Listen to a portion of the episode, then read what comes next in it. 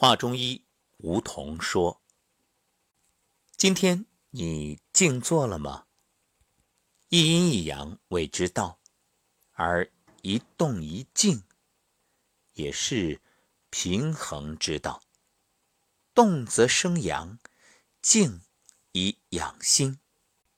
那么对于现代人来说，究竟该需要动还是静呢？在我看来。”动与静都需要，身体要多动，而心则需多静。你看，现代人的特点是什么？四体不勤。当然不是绝对，也不是所有，我们只是说相对来说这样的情况多一点。因为古人讲安步当车，现代人呢，恐怕去健身房。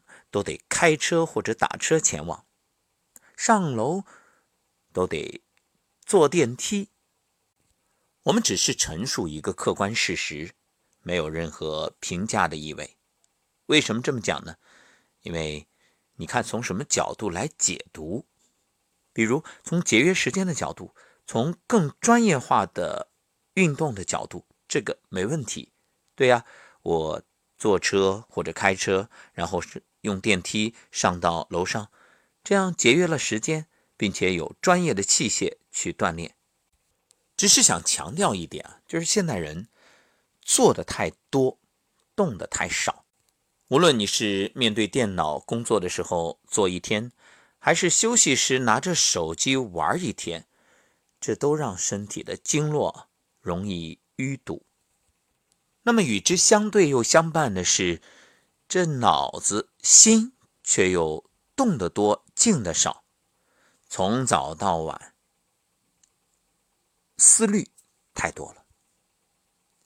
夜里梦多或者辗转反侧，睡不好；白天事儿多，想来想去静不得。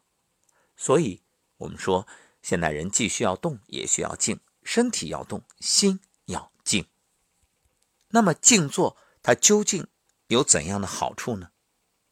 首先，就是形态上返回先天，可以称作将心灵格式化、重启。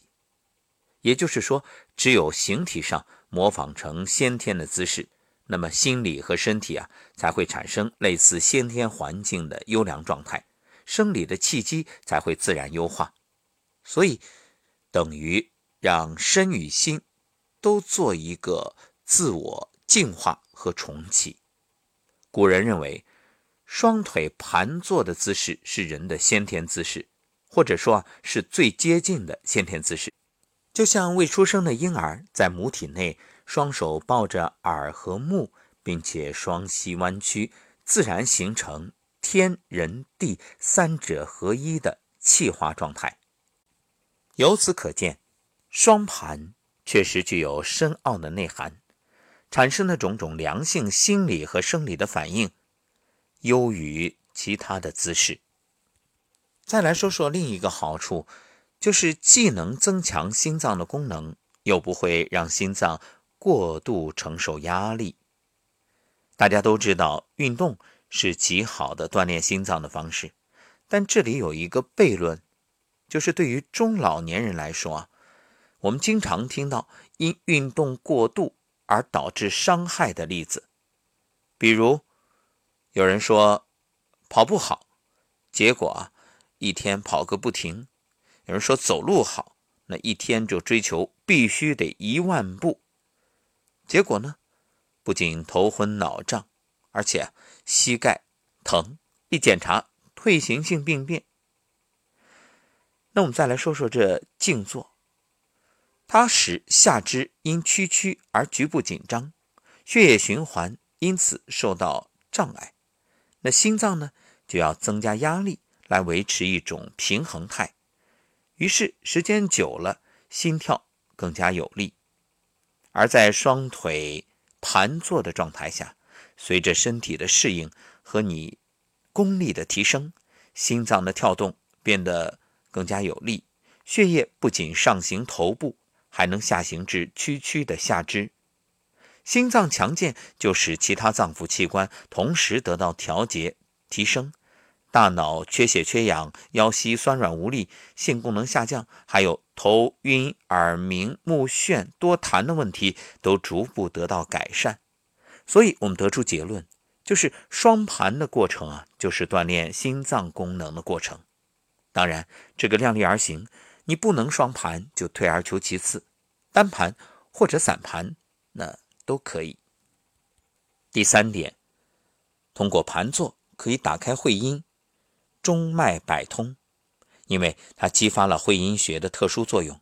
人体气机的升降出入是依赖阳气与阴气的调节，也就是人既需要阳气壮火，又需要阴气滋阴，以维持正常的生理状态。人与自然的信息交换中，百会与会阴的作用最大。在练功的人看来啊，会阴被认为最不容易开启的铁门，所以有人形容是万箭射不穿之地。人作为婴儿的时候，在母体内啊是目病息区，刚才也说到了，就是自然的形成天人地三者合一的状态。而一旦离开母体，进入后天环境，双腿自然伸直，会阴穴也就关闭了。当你双盘的时候，会阴穴处于松弛状态，就会有内息和跳动感，就能逐渐的被打开，有利于打通纵贯人体中轴的中脉，冲开头顶的百会穴。人啊，这中脉一通，百脉俱通，百穴皆开，百病不生。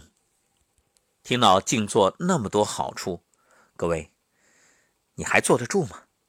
哈，我是说，你还不赶紧行动起来呀？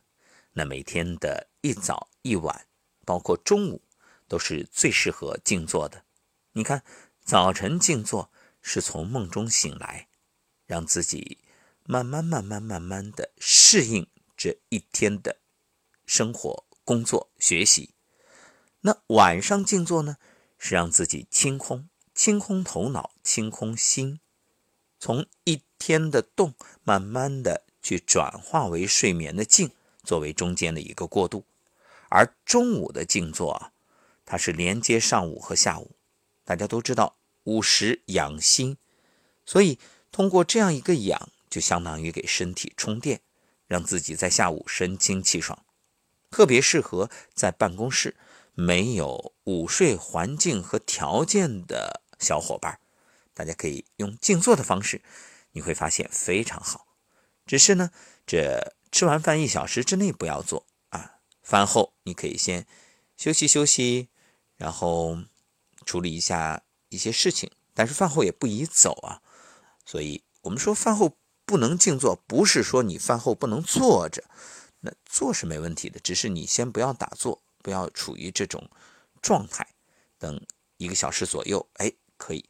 静坐十五分钟，然后再干洗脸、干梳头，容光焕发，神采飞扬，为下午的工作学习做好准备。好，关于静坐，我们就说到这儿。知易行难，开始行动吧。